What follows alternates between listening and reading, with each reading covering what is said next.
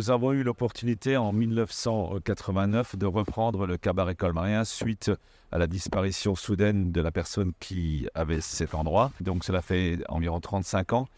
Nous exploitons le cabaret colmarien, plus différents établissements que nous avons créés ou repris, mais principalement créés au fil du temps. Aujourd'hui, il s'agit euh, de la Paillotte. C'est un restaurant extérieur. Quand il fait chaud, on est bien content de l'avoir. La Voile Rouge et aussi euh, d'autres établissements. Alors, le Chalet Kuchtal, c'est une euh, association avec Jean-Luc Freudenreich.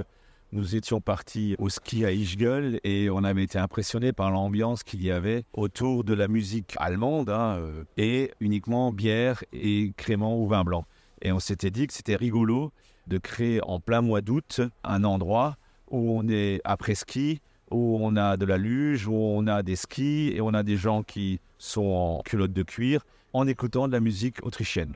Cette année, euh, au Kuchtal, on a décidé de modifier un petit peu la configuration du bar pour donner à la fois plus de disponibilité aux clients pour se rafraîchir et boire un verre, et aussi pour avoir un peu plus de place euh, pour faire la fête donc on a changé la configuration et on a ouvert le bar vers l'allée qui est derrière le Kuchtal, qui était autrefois une allée où il n'y a pas grand-chose qui s'est passé.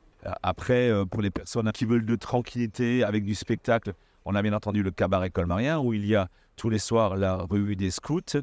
Il y a après différents bars. On a aussi le barbeur de Nicolas Riffel, qui est un endroit très sympa où on peut manger d'excellents burgers.